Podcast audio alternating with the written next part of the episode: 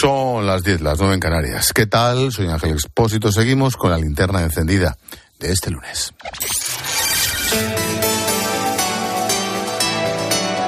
Con Expósito, la última hora en la linterna. Cope, estar informado. Llegamos a una semana clave para la política española porque mañana el Congreso dará el visto bueno al texto definitivo de la ley de amnistía. El PSOE mantiene que no hay nada que retocar a pesar de que los independentistas presionan para abrir el abanico un poquito más. El objetivo es evitar sorpresas en los tribunales que impidan su aplicación a Puigdemont directamente y a los suyos, claro. Y es que, en paralelo al plano político, los jueces siguen su camino. Hoy un par de titulares. Uno. El juez García Castellón prorroga la instrucción del caso Tsunami Democrático otros seis meses. Menciona otro convenio internacional para apuntalar el delito de terrorismo, un delito del que no se libraría Puigdemont, Marta Rovira o los CDR, según el juez, claro. Dos. El juzgado de instrucción número uno de Barcelona, su titular Joaquín Aguirre, prorroga seis meses la instrucción de la trama rusa del proceso. Una trama que da para hacer una película, una serie y lo que haga falta, porque tiene de todo. Vamos a profundizar en estos próximos minutos a ver si conseguimos explicarlo. El magistrado investiga las supuestas conexiones de dirigentes independentistas con Rusia para su apoyo logístico, técnico en el proceso. Pero no solo eso. También se habla de las estrechas relaciones con la extrema derecha alemana o italiana para influir en la política de una futura república catalana. Algunos de ellos tenían relaciones con los servicios secretos rusos. Al parecer, Moscú estaba dispuesta a apoyar económica y militarmente la independencia para desestabilizar la Unión. Eso va de suyo, claro. Pero la trama no se quedaba ahí. Por ejemplo, dice el juez que el entorno de Puigdemont trabajó para desarrollar una legislación propia sobre criptomonedas adecuada a los intereses rusos y además su equipo llegó a reunirse con los más altos capos de la mafia rusa. Hay mucho que abordar y todavía muchas cosas por conocer. Por eso, he llamado a alguien que sabe mucho de esto, nuestro David Alandete, actual corresponsal de ABC en Washington, colaborador de esta linterna. Fue el primer periodista que habló de esas conexiones hace ya unos cuantos años.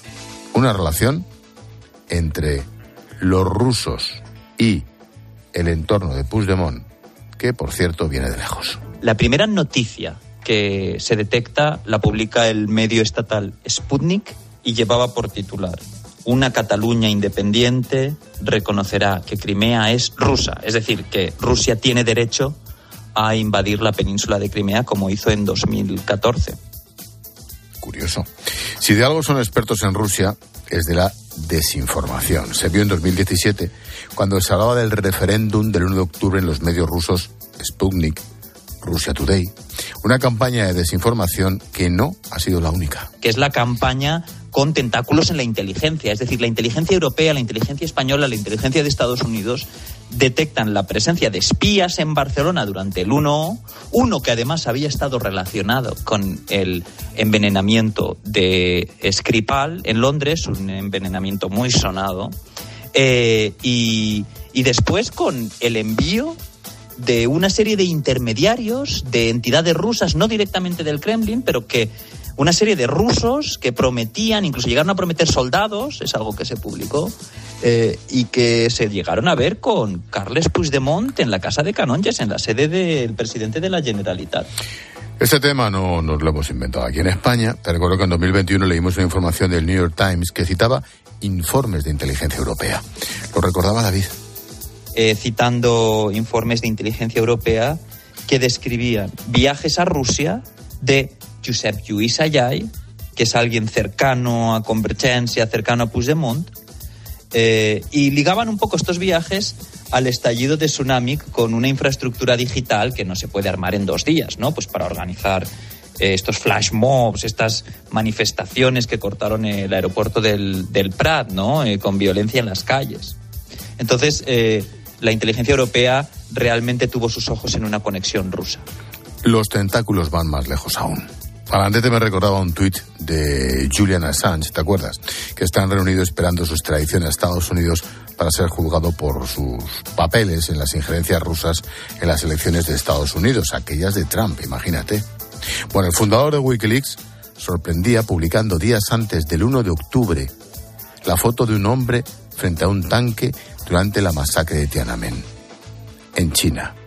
La imagen acompañada del siguiente texto, comillas, España, esto no funcionará en Cataluña.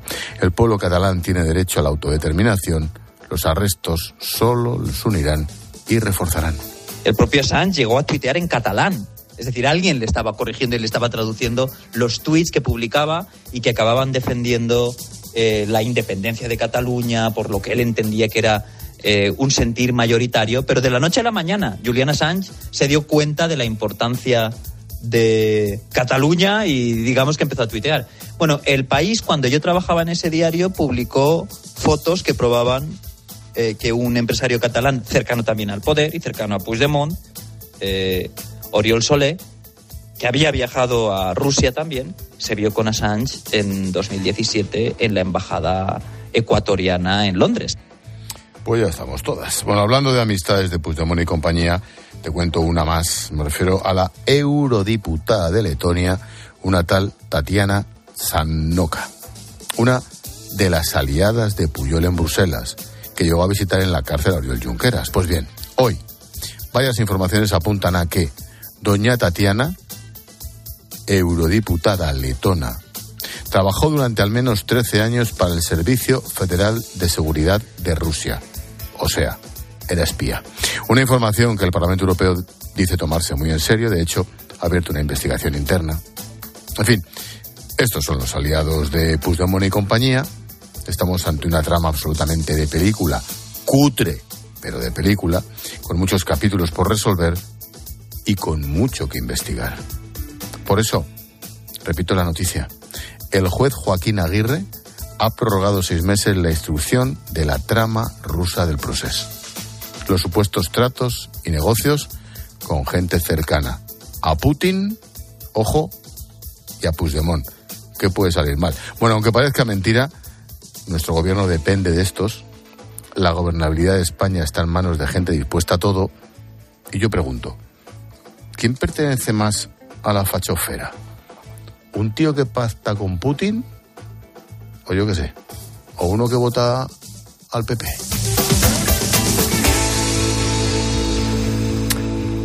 Tiempo de tertulia con Ignacio Camacho y con Alejandro Requeijo.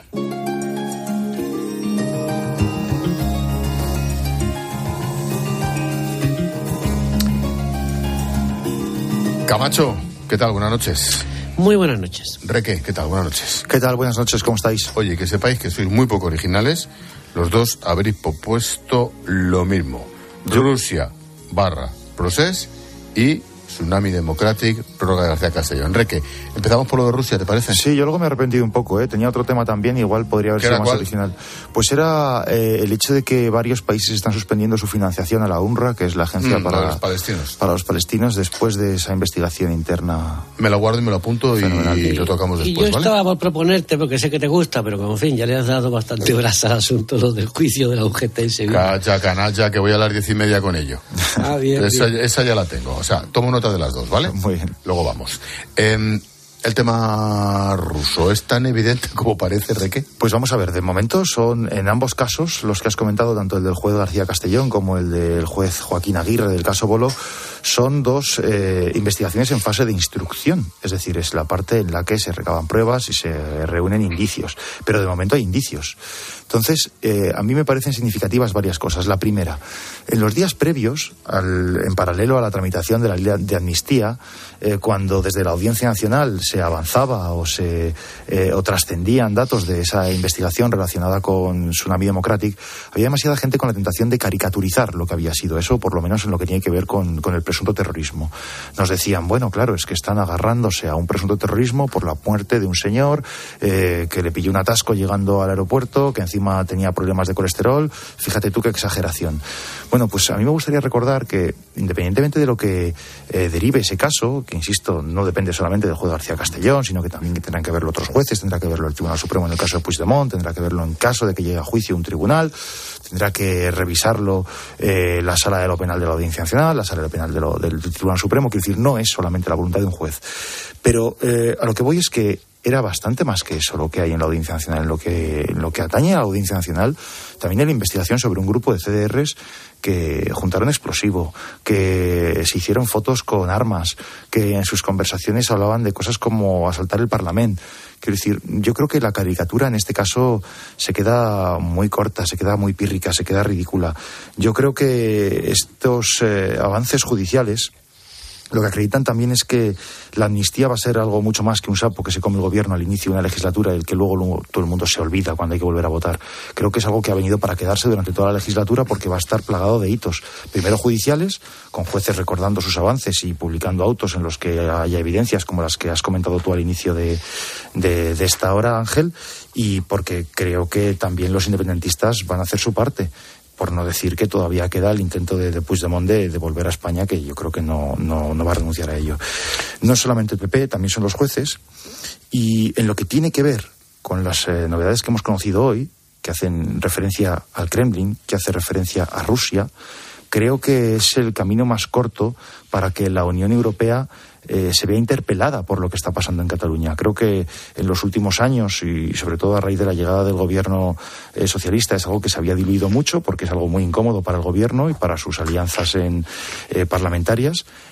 pero, y ya acabo, creo que el hecho de recordarle a la Unión Europea que una Cataluña independiente podría ser un satélite nada más y nada menos que del principal enemigo de la cohesión europea, pues creo que a más de un país y a más de una cancillería debería hacerle replantear su contundencia en el rechazo al, al movimiento independentista. Es que la fachofera no entiende fronteras. Eh, Camacho. A ver, los contactos entre separatismo y las esferas, no sé si facho o no, rusas, eh, son una evidencia detectada hace mucho tiempo por los servicios de inteligencia españoles. Y ahí, bueno, pues la, los indicios que ha dicho Requeijo y muchos otros informes de diversos cuerpos de seguridad y sobre todo el servicio de inteligencia, que sobre todo en la época del procés y también del referéndum de 2000, el Butifarrendum famoso que fue en 2014, noviembre de 2014, pues ya fueron detectados pues intromisiones, eh, campañas de bots en las redes, etcétera, etcétera, que procedían de la órbita, de la órbita de desestabilización de la internacional desestabilizadora que ha montado Putin, ¿no? Muchos de ellos con sede en países balcánicos. Esto por un lado. Yo no estoy tan seguro de lo que dice mi querido Alejandro, de que la amnistía vaya a a acompañar todo el mandato. Yo creo que de alguna manera sí, va a ser un ruido de fondo, pero es verdad que el gobierno confía y por eso lo quiere sacar a toda velocidad. Eh, que más allá del verano, una vez aprobado esto, probablemente vuelto Puigdemont y desde luego eh, normalizada su presencia en, en, el, en el núcleo político español mediante varias entrevistas con Sánchez y con dirigentes del gobierno, pues eh, el interés decaiga. Seguirá habiendo probablemente coletazos judiciales, pero probablemente la intensidad. Las sociedades eh, actuales son muy volátiles y aguantan poco la, la, insistencia en, en, los temas, ¿verdad? Sobre todo cuando además eh, la izquierda posee una enorme hegemonía mediática y del discurso de la conversación pública. Y por otro lado eh, está luego la, no sé si este, estoy pisando, Ángel, un, un, una, una, segunda vertiente del asunto, están las acusaciones del gobierno sobre la intencionalidad política de los jueces. Uh -huh. Yo creo que los jueces, eh, es evidente que tienen estado de ánimo.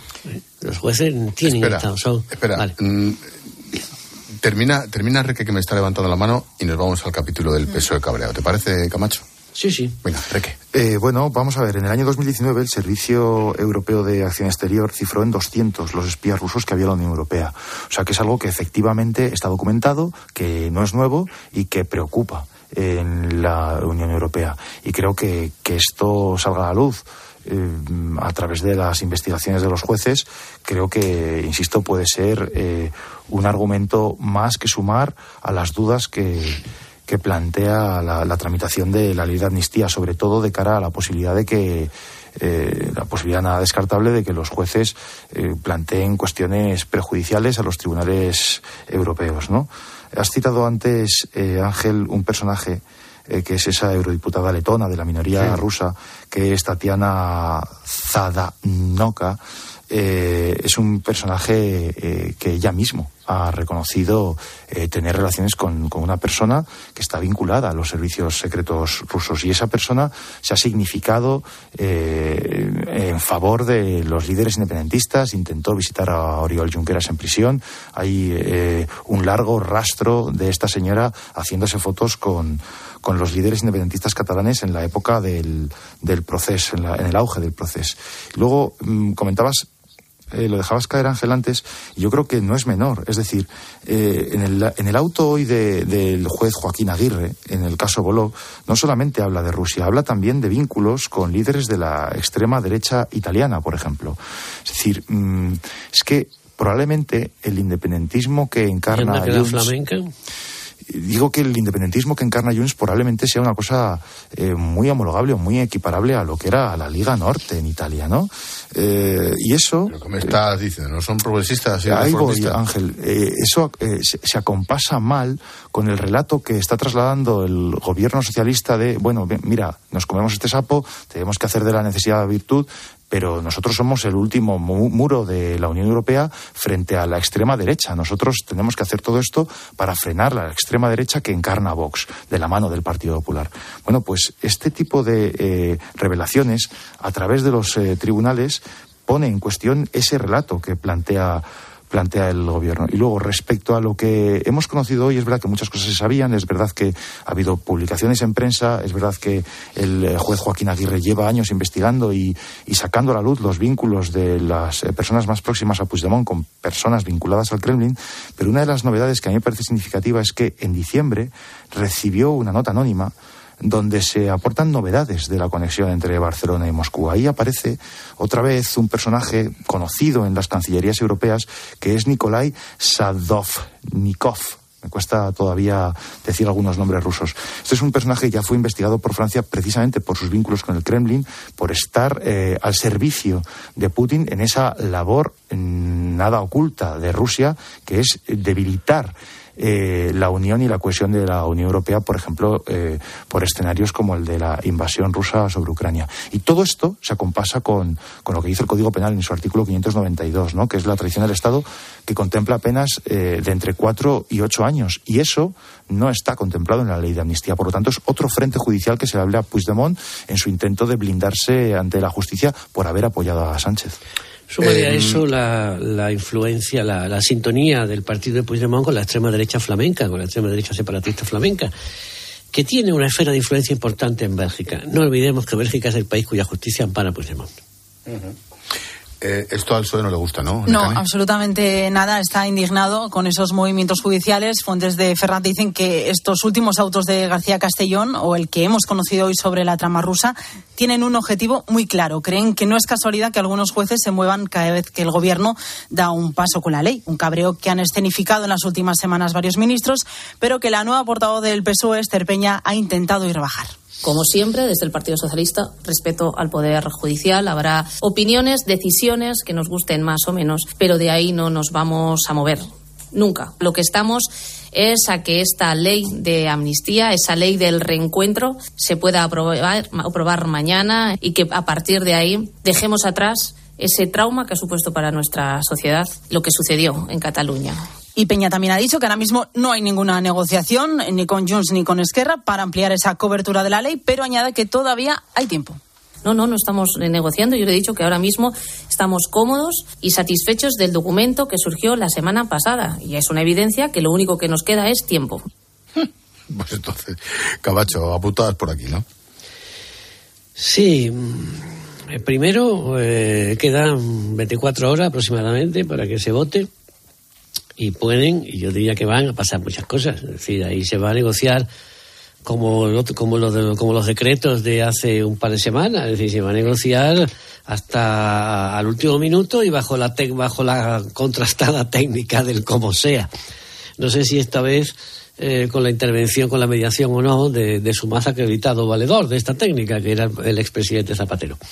Pero vamos, que, que quién es capaz de decir, de asegurar que el PSOE no va a volver a ceder y a retocar lo que sea necesario para que los independentistas no se echen atrás.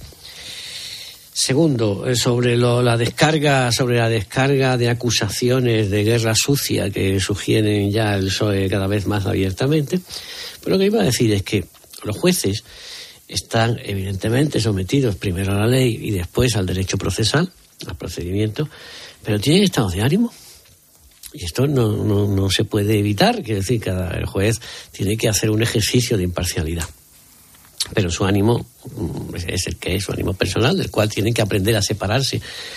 Pero claro, ante, ante la, un juez que posee un sumario, que, que, que, instruye un sumario en cuyo poder obran indicios de delito, tiene toda la lógica del mundo que ante la aceleración de una ley destinada a, a, exonerar esos delitos, haga un esfuerzo porque se haga justicia por hacer justicia, simplemente por hacer justicia. Después, efectivamente, lo decía antes Requeijo, todos, todos esos pasos de la instrucción, todas esas providencias tienen que pasar por numerosos filtros.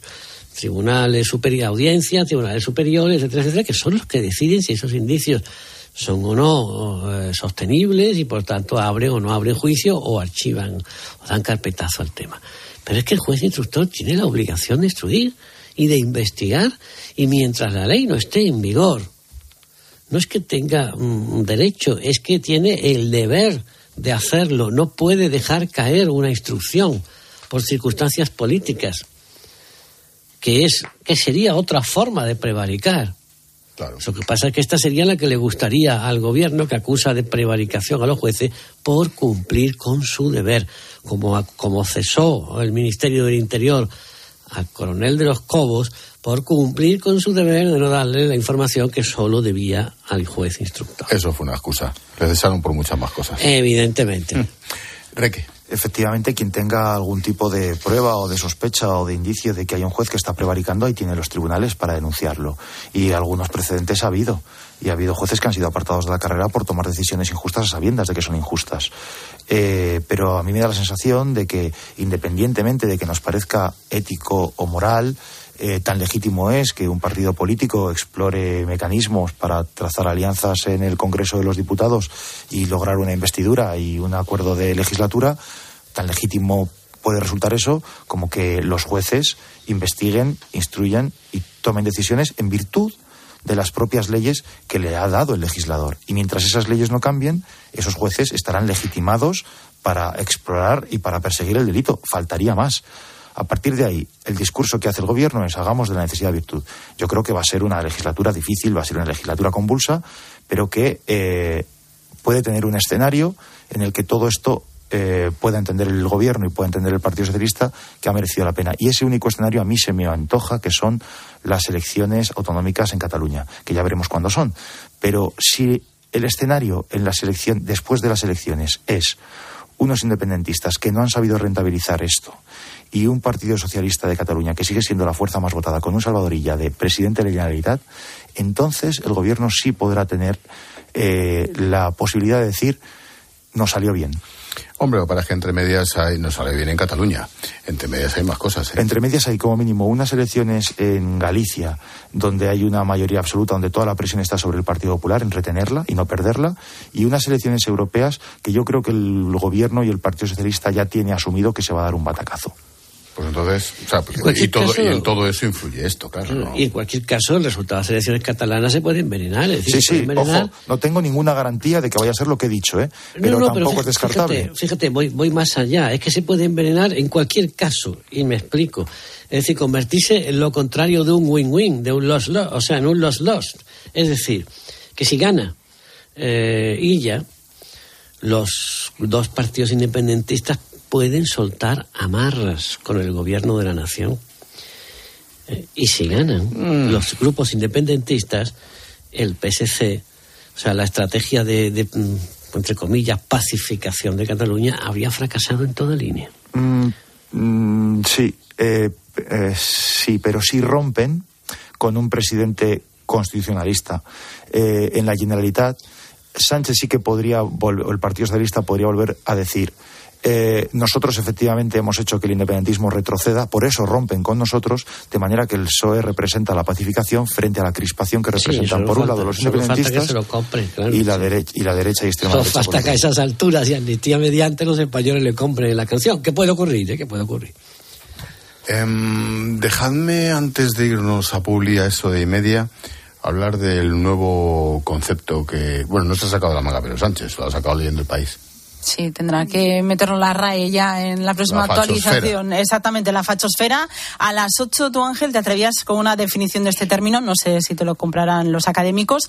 Dícese que de todo aquel que osa llevar la contraria a su santidad, que se opone a la amnistía de los golpistas catalanes y que se atreve a llevar la contraria a la presunta progresía oficial.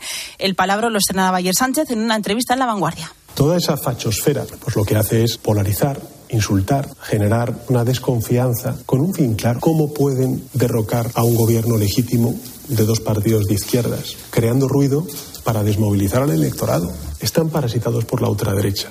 Núñez Feijóo, bueno, no, no, no, termina, termina. Vale, Núñez dijo que ayer volvió a sacar a miles de personas a la calle contra la amnistía. Dice que Sánchez está descalificando de manera grosera a millones de españoles. Lamentablemente, el nerviosismo del presidente del gobierno le está llevando a cometer error tras error. Pero descalificar de esta forma tan grosera a millones de compatriotas, llamándoles fachas, eso no lo había hecho tampoco ningún presidente del gobierno en la historia democrática del país. En fin, no sé por dónde cogerlo. Yo ayer, yo cuando estaba, cuando lo oí, leyendo La Vanguardia y lo de la fachosfera, lo primero que me salía es tu padre.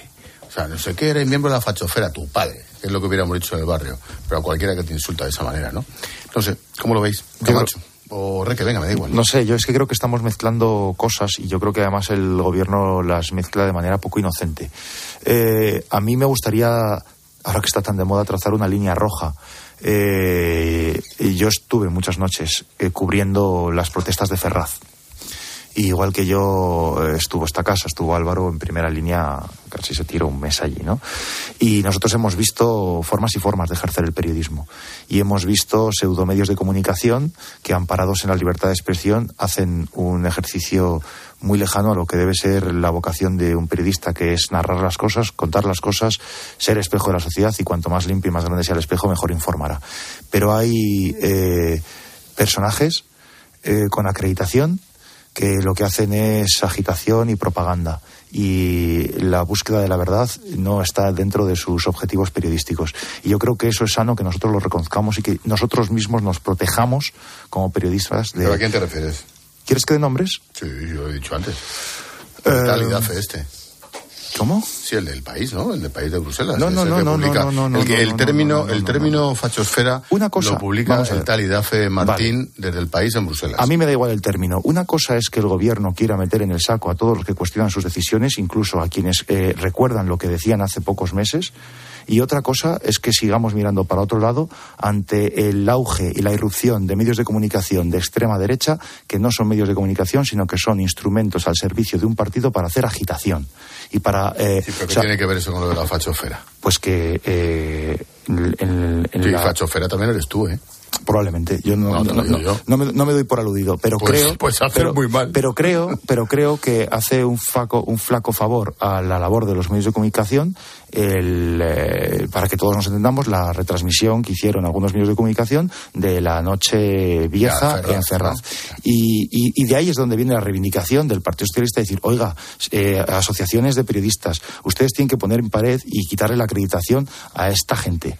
Y yo tengo que decir, Ángel, que creo que deberíamos como mínimo revisar el crees, que nosotros pero, compartamos cartel con, pero, con, con pero, ciertos... ¿Pero tú crees que Sánchez cuando habla de fachosfera se refiere a esa gente? Yo creo que se sirve... ¿O se refiere a tu medio y al mío? Yo creo que se sirve de esa gente para meternos a todos en el mismo saco. Ah, bueno, pues vale. Bien, conclusión. Y creo que se no le disculpa porque se refiere y creo, a esa gente. Y creo que no deberíamos darle la excusa. No sé. Pues chico, yo, yo sí me siento aludido. Yo sí me siento aludido. Me da igual lo que hagan los demás. Yo sí me siento aludido. No sé tú, Camacho.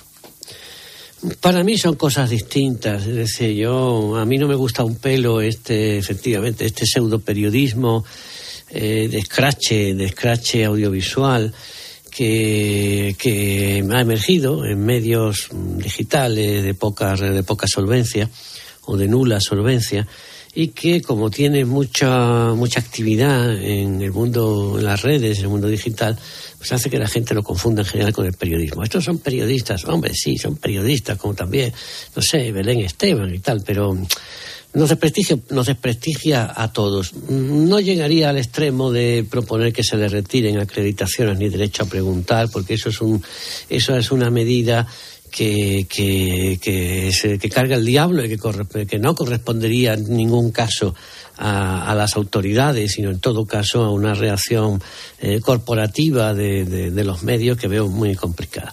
Pero cuando Sánchez dice lo de la fachosfera, que, que, que es que no el término en sí, sino que es que es un descenso a, a, niveles eh, procaces que, un, que fuera, fuera de, la, de la esfera, ahora lo digo yo, institucional, que tanto le gusta que respeten al presidente del gobierno. Desde luego es absolutamente impropio de un presidente asumir las, los conceptos que puedan manejar opinadores de cabecera. Que yo creo que es al revés, que yo creo que son conceptos sugeridos desde el laboratorio de frases de la Moncloa y probablemente eh, comprados o, simplemente incorporados por estos escribidores de cabecera, cuyos nombres mm, desconozco porque los opinadores de cierta relevancia eh, de izquierdas pues eh, no lo compran. No lo compran, están en otro, están en otra, pueden ser más o menos proclives al gobierno, pero la gente solvente sabe que eso no lo puede hacer. Pues ya verás cómo, ya verás cómo tiene éxito el término. Sí, pero tiene, tiene éxito porque la, brigada mediática al servicio bajo la disciplina estricta de Moncloa es muy numerosa.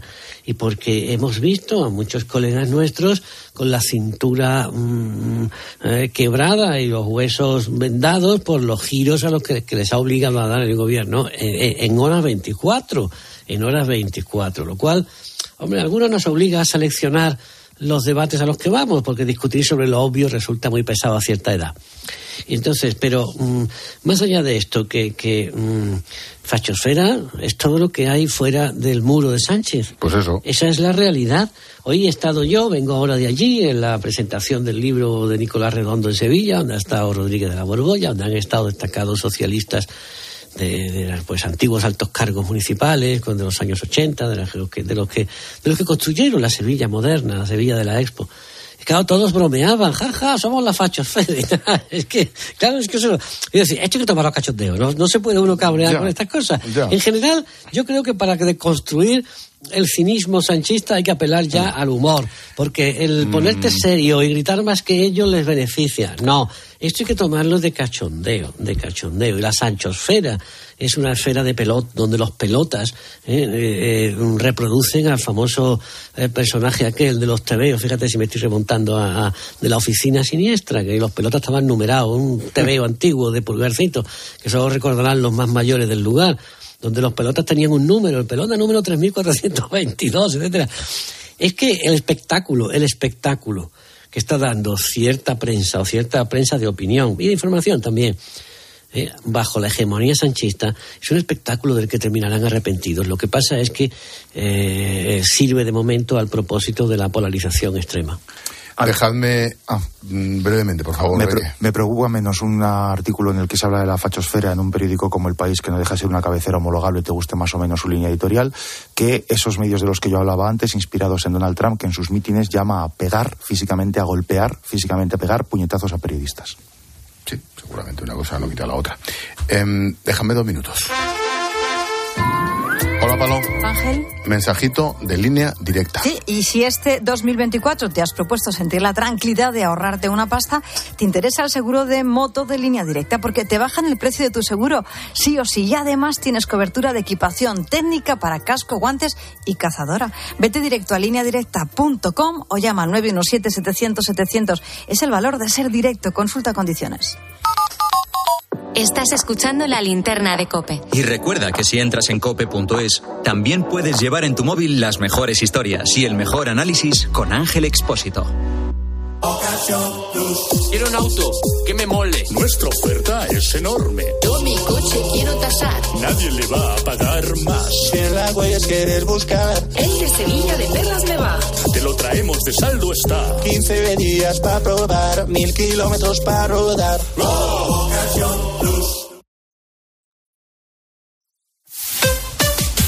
Escuchas Cope. Y recuerda, la mejor experiencia y el mejor sonido solo los encuentras en cope.es y en la aplicación móvil. Descárgatela. Estas llamadas son incidencias reales. Me salta el diferencial de la luz todo el rato. Es que se me está levantando la tarima y parece como una mancha de humedad. En estos momentos, ¿qué seguro de hogar elegirías? Mafre, la aseguradora de más confianza en España. Ahora con todos los servicios en tu app. Hay quien se paraliza frente al cambio y quien siente un impulso imparable.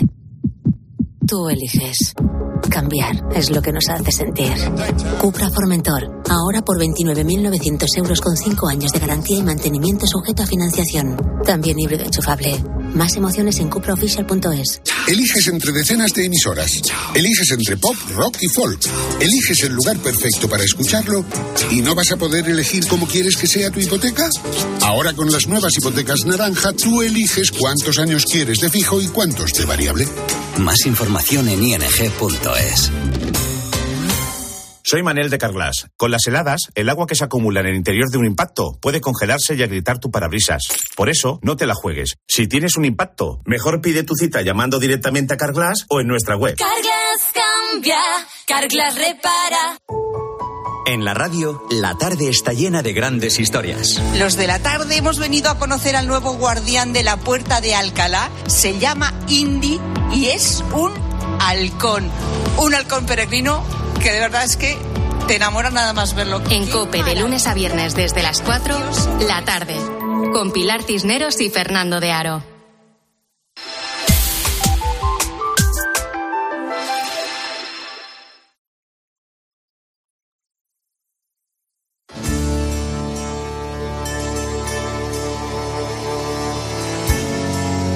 Escuchas la linterna. Con Expósito. Cope, estar informado.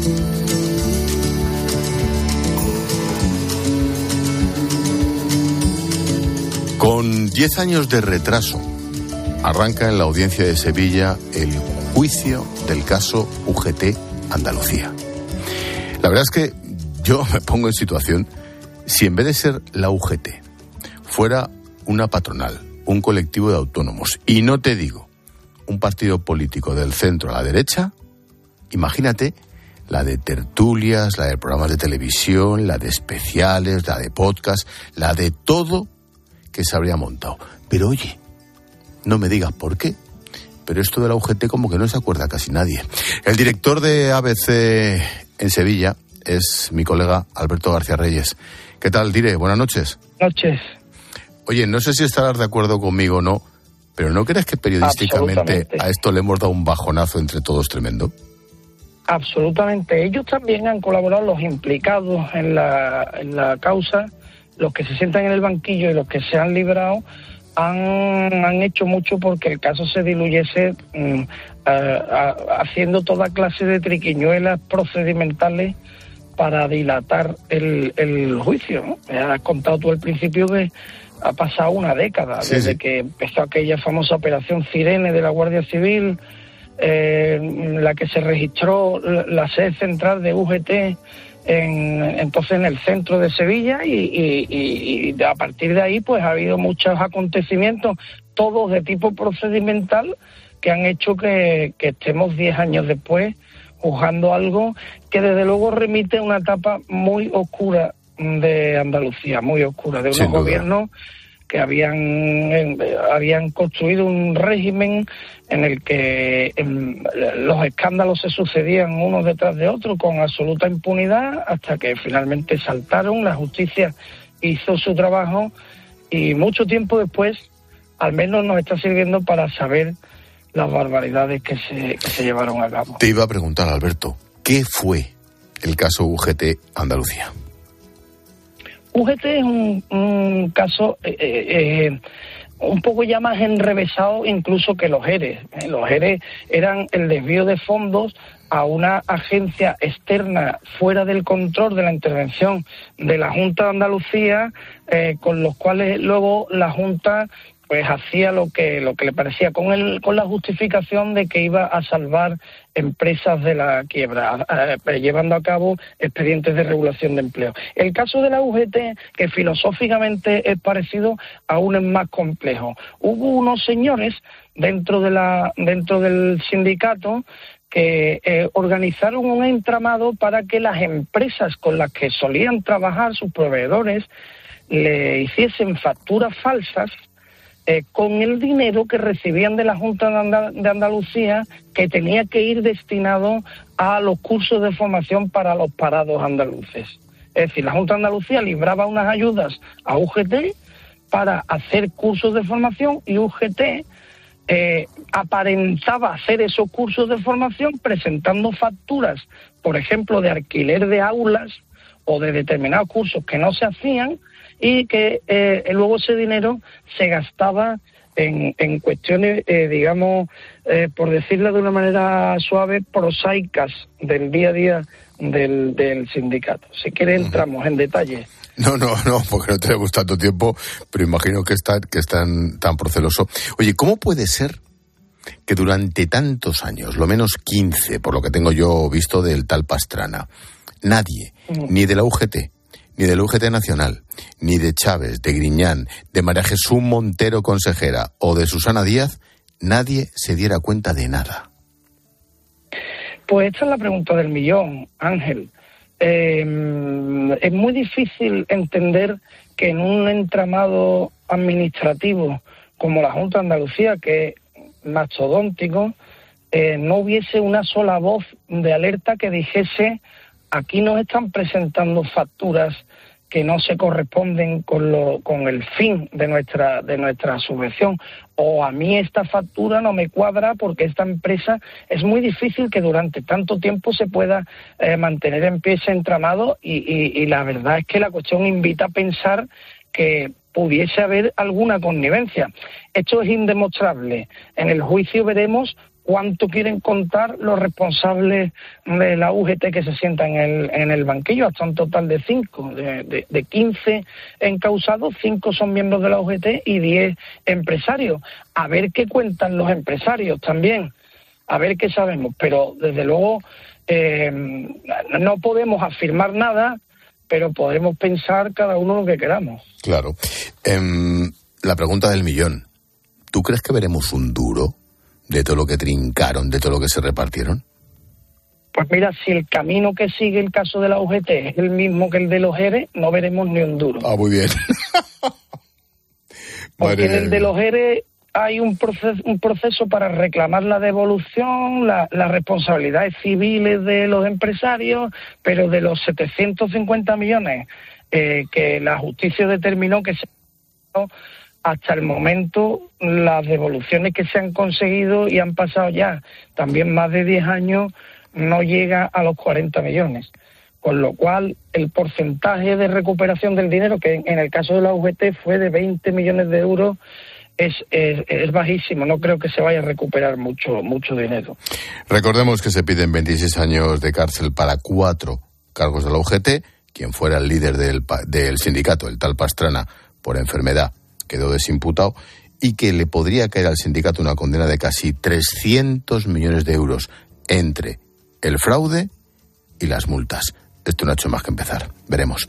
Alberto García Reyes, director ABC Sevilla. Gracias, amigo. Cuídate. Un abrazo, Ángel. Muchas gracias. Adiós. Buenas noches.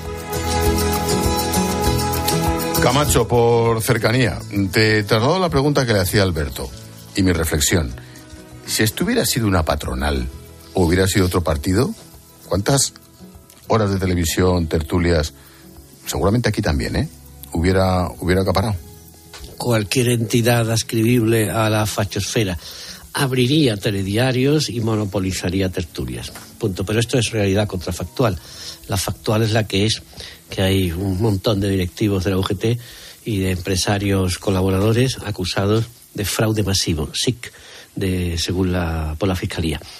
Eh, ellos han adoptado una estrategia de, de denunciar las violaciones de la tutela efectiva, con los registros, etcétera, etcétera. La Fiscalía se opuso mm, siempre a, a este tipo de, reclamaciones. Eh, acusan de paso también, sueltan mucha basura sobre los medios y todo, que fuimos publicando lo que nos llegaba, como es nuestra obligación, y además es natural que hagamos. Y, bueno, es que, ¿sabes cómo le llamaban al depósito financiero? ¿Cómo le llamaban? Eh, oficialmente le ponían el nombre en el registro informático a este depósito financiero que iban nutriendo con las aportaciones de las supuestas facturas falsas y contratos amañados. Le llamaban el bote. Esto es así, vamos, que está, que está documentado. eh, Todo esto está en, en en el bote. Esto es, esto es del bote, esto pertenece al bote y tal. Y así se estaba, así constaba. En fin, yo además tengo una excelente opinión del presidente del tribunal, que es el juez Ángel Márquez. Os acordaréis por la instrucción del caso Juan Guerra. Claro que al final es verdad que procesalmente quedó en casi nada y quedó en casi nada porque la justicia actuó, es decir, que efectivamente a los a los acusados les mm, les corresponde, les protege la, la presunción de inocencia. Vamos a ver cuántas de estas cosas que la fiscalía eh, denuncia eh, pueden ser probadas. Vamos a ver cómo transcurre el juicio, pero lo cierto, lo cierto y verdad es que el dinero se evaporó y, no, y no volvió a las arcas públicas. Y ojo, Esto es así. 15 años Y- que se supone que estuvieron, Ah, bueno. que estuvieron y no se dio cuenta nadie. No, eh, Nadie. teóricamente, teóricamente la Junta de Andalucía es una de las estafadas, ¿eh? Eh, eh, claro, claro, porque el dinero se tenía tenía finalidad adscrita, con lo cual eran gastos finalistas y tal. Claro, lo que pasa es que evidentemente el control de la, de- del destino del dinero pues fue como poco muy laxo. Es verdad que la Junta tampoco puede fiscalizar esa, en qué en qué gasta una corporación eh, ajena los dineros. Para eso está la, la, la- la justicia y, la, y el Tribunal de Cuentas. Diez porque son, años después. son. Claro, y luego esto, perdóname, eh, en esto sí creo que les asiste toda la razón a los acusados y a su defensa. Una justicia que tarda 10 años mm, es, un, es, un, es un desastre. Es un desastre. ¿eh? No es para tanto el juicio, no es el macro juicio de los seres y tal para que dure 10 años. Que tampoco. Reque. Que tampoco. Que también es una estrategia procesal por Hombre, parte claro. de las partes. Siempre Dilatar, dilatar. pedir prueba, contraprueba, recurrir, ta- agotar los plazos, eh, presentar informes. sí, en ese, en ese periodo, por ejemplo, uno de los principales encartados, que era el pobre Manuel Pastrana, pues ha caído gravemente enfermo y tal, y se ha, y ha quedado fuera del procedimiento. Lo que quiero decir es que eh, yo por, al, al trabajar en un medio de comunicación digital tenemos una forma eh, muy rápida de medir las informaciones que interesan ¿no? y, que son leídas. Y es verdad que mi compañero José María Olmo ha publicado muchas informaciones relacionadas con la corrupción de los sindicatos y er- eh, se leen, eh, tienen, generan interés. Pero tengo la sensación de que poco a poco estas informaciones que han ido afectando a grandes marcas sindicales eh, han hecho que pierdan eh, su poder de representación o de gran Sí. representación de antaño, ¿no? Quiero decir, ahora es verdad que se siguen pactando las decisiones con los principales sindicatos, eh, pero yo creo que si el gobierno sacase adelante una ley sin, sin el beneplácito de los sindicatos, tampoco se echaría a España a la calle. Hombre, para vamos a ver, si devolvieran Es- algo de todo lo que de, de todo lo que se han fumado, a lo mejor la gente lo agradecería. Sobre No, todo quería hablar de un detalle sobre bonito. todo la gente joven, ¿eh? Te Han decir, perdido la que- credibilidad, han perdido y la- y la credibilidad confianza, Eso ¿no? es. Es decir, siempre que hablamos de los datos del paro, siempre decimos, bueno, pueden estar bien, pueden estar mal, pero hay una cosa que nos afecta, que es el paro juvenil. Y yo no veo entre los jóvenes, o sea, yo no conozco muchos jóvenes que tengan el, el carné de afiliado a un sindicato clásico. Hombre, cuando el líder del sindicato lleva exactamente 40 años sin, sin currar, porque a los 22 ya era liberado sindical, y empezó a trabajar a los 21, pues claro, a partir de ahí la el- desafección es inexorable, ¿no? El descrédito ha pasado ya a la mentalidad popular, las mariscadas, todo. El otro día un, un amigo, una persona que no tiene, digamos, hombre, que tiene opinión política, pero no es un, no es un, no está en el ambiente, ni en el periodismo, ni en, ni en la política, ni en el sindicato. Me decía, como así, esta cosa de guasa sevillana. No, es que tengo que trabajar mucho porque tengo tres hijos que comen como un sindicalista. Claro, es que ha pasado ya a, a la guasa, a la broma, a tal, porque ha sido todo un espectáculo bastante, bastante indecente. Eh, os leo, os leo una, una, línea, un par de líneas de la, del alegato del fiscal. El sindicato institucionalizó el fraude y lo pactó con sus proveedores con el objetivo de defraudar masivamente fondos públicos a la Junta de Andalucía. Bueno, pues ha empezado hoy y esto va a durar muchísimo tiempo, veremos en qué acaba. Y tengo tres minutos muy rápido para el tema que había propuesto Reque. Desde que Israel acusará a varios miembros de la Agencia de la ONU para Palestina de estar involucrados en los ataques de Hamas, 11 países han retirado su ayuda. son muchos, ¿eh? Entre ellos además Estados Unidos, Reino Unido, Francia, Alemania o Japón, grandes potencias. El gobierno español de momento dice que no va a suspender su aportación, va a esperar a esa investigación, argumenta que la ayuda es esencial para los palestinos y que este caso solo afecta a una decena de más de 30.000 empleados. Reque. Creo que Israel está atravesando muchos problemas en su campaña militar en Gaza. Creo que Israel es un país, lo ha demostrado la historia, que no le vale ganar una, una guerra sin más, la tiene que ganar por goleada, por aquello del concepto de la infalibilidad es decir, cuando ganan las guerras, tienen que ganarlas para eh, quitarle las ganas al que lo quiera volver a intentar eh, en, el futuro. Eh, pero es verdad que Israel, en lo que es su relato, mm, en los últimos días, yo creo que se ha apuntado varios tantos. Uno es la decisión de la Corte Penal Internacional. Yo creo que había mucha gente pensando que estaba hecho la petición de un alto el fuego y una condena inequívoca contra Israel, y eso no se ha producido. Y creo que la investigación de la de la UNRWA, sus propios eh, responsables, creo que avala ese relato de Israel de están utilizando las instalaciones o se están sirviendo de las instalaciones de la ONU eh, para, para, hacer la guerra, ya sea escondiéndose, ya sea usando sus fondos, ya sea usando sus medios, y lo que se está investigando es una cosa absolutamente gravísima, gravísima. En un minuto, Camacho. Sí, para Israel la batalla del relato es secundaria, porque lo que les importa fundamentalmente es asentar su seguridad. En ese sentido, es verdad que no solo tienen que ganar las guerras, sino además garantizarse un statu quo de seguridad futura. Pero sin duda también participa, obviamente, sobre todo porque sabe de la hegemonía pro-palestina que hay en la opinión pública internacional. Y en este sentido, pues lo que haya pasado, que no sabemos exactamente lo que es, porque falta su comprobación eh, factual, pues le, ayuda bastante. Ha habido países que ya se han descolgado de las ayudas. Este es un viejo discurso de Israel que para este, los, los Hamas y los otros organizaciones terroristas se amparan en, ONGs. Hay muchas ONGs y claro, esto lo malo es que hay que hay que hay que mm, filtrar un poco porque hay de todos los colores y habrá algunas que efectivamente son muy colaboracionistas con los sí, pero ojo, los pero palestinos, hablamos de la, hablamos de la agencia de la ONU. Claro, eh, pero es que esta, es, que esta es, de la, es que esta es de la ONU. Y por cierto, España España no se ha puesto de perfil en el asunto. España no va, no va a retirar eh, a, retirar fondos, ¿no? Mm. Pero claro, bajo el manto de las ONGs, pues eh, hay mucho colaboracionista. En segundos. No, que lo que comentábamos antes de la infalibilidad, ahí jamás lo supo ver y lo supo leer fácil. Es incompatible eh, ganar esta guerra por goleada y al mismo tiempo rescatar a los 134 rehenes que siguen secuestrados en Gaza. Si es que siguen secuestrados. Ojalá. Gracias, Reque. Un abrazo. Camacho, gracias amigo, cuídate.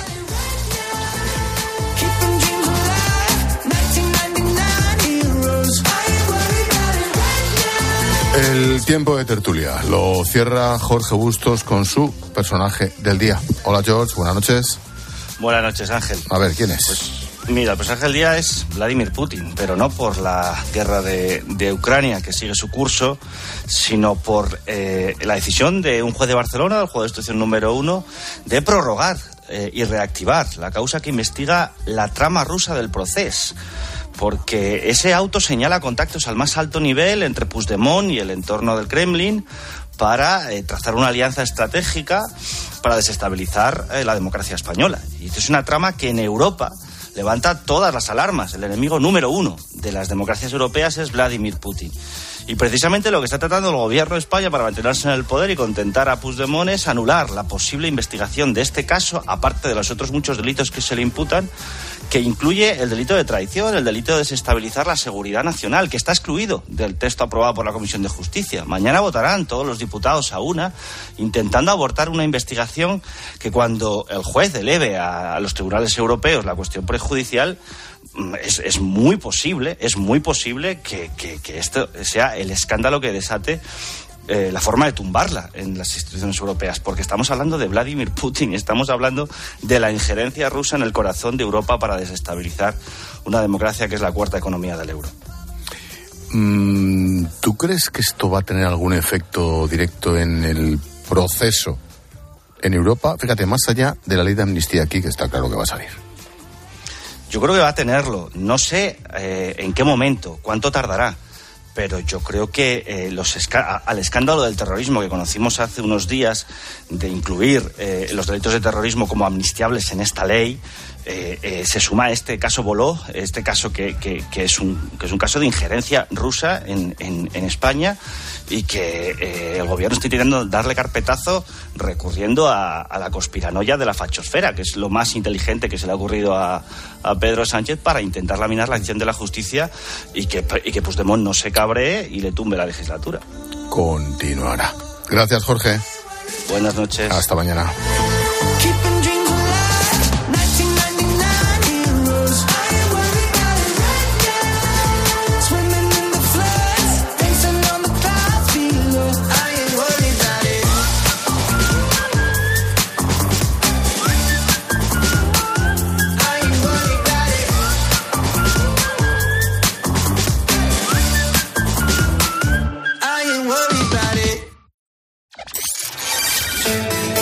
Escuchas la linterna. Con Expósito. Cope, estar informado. ¿Y si dejas de escuchar esto? Sequía un peligro silencioso. Hace mucha falta, pero poco llueve. Cataluña sufre la peor sequía de la historia y Andalucía y Murcia también están a un paso de la emergencia. ¿Le seguirán otras comunidades? Y luego de 6 de la mañana a 11 de la noche habrá una bajada menor, pero también se bajará la presión. Se bajará la presión. Este jueves, Carlos Herrera, Ángel Expósito, Pilar García Muñiz, Pilar Cisneros, Fernando de Aro y Alberto Herrera recorren España en una programación especial de más de 12 horas para contarte en COPE las consecuencias de la falta de lluvia.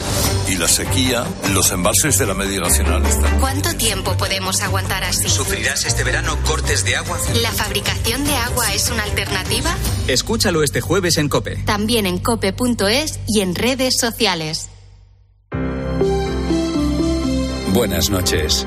En el sorteo del cupón diario celebrado hoy, el número premiado ha sido 44.468. 44468. Serie 11011. Recuerda que mañana, como cada martes, tienes un bote millonario con el sorteo del Eurojackpot de la 11. Y ya sabes, a todos los que jugáis a la 11, bien jugado. ¿Te lo digo o te lo cuento? Te lo digo. Tenemos todos los seguros contigo y aún así, ¿pagamos de más? Te lo cuento. Nosotros nos vamos a la mutua. Vente a la mutua con cualquiera de tus seguros. Te bajamos su precio, sea cual sea. Llama al 91 555 5555. 91 555 5555. Te lo digo o te lo cuento. Vente a la mutua. Condiciones en mutua.es.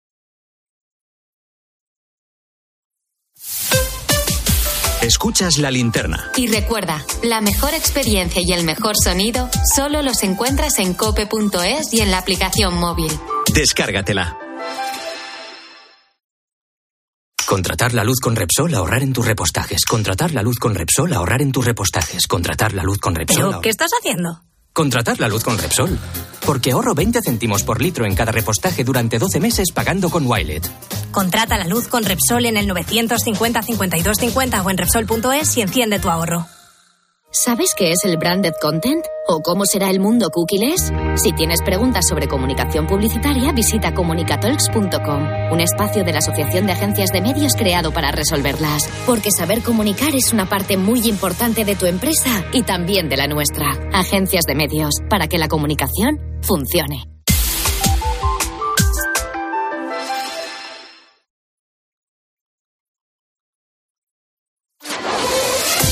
Editorial. Cadena Cope.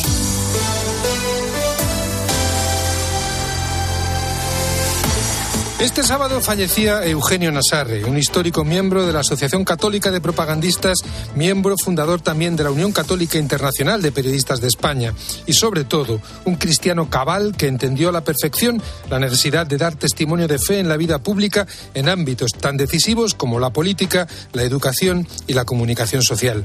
Fue, entre otras muchas cosas, director general de Radio Televisión Española, director de Asuntos Religiosos, secretario general de Educación en el gobierno de José María Aznar y diputado a las Cortes Generales durante cuatro legislaturas. Apasionado del pensamiento de Jacques Maritain e inserto en la democracia cristiana, la corriente que de manera decisiva contribuyó a forjar la Europa de Robert Schuman tras la Segunda Guerra Mundial, Eugenio Nassarre era un firme valedor de esos principios europeístas y un promotor contracorriente de la doctrina social de la Iglesia. Ello le granjeó también algunos insabores en su dilatada y reconocida trayectoria política. Cuando le tocó pasar a un segundo plano, supo mantener con cordialidad y firmeza una palabra pública, siempre al hilo de las cuestiones candentes, como reflejó hasta sus últimos días en las columnas que con periodicidad publicaba en el diario El Debate. Con él no solo se marcha un hombre de verdadero diálogo, sino sobre todo una forma de hacer política que hoy tanto añoramos. Su legado, fecundo en la discreción de la que siempre hizo gala, puede servir para recorrer el arduo camino de la política entendida como altura de miras y al servicio del bien común.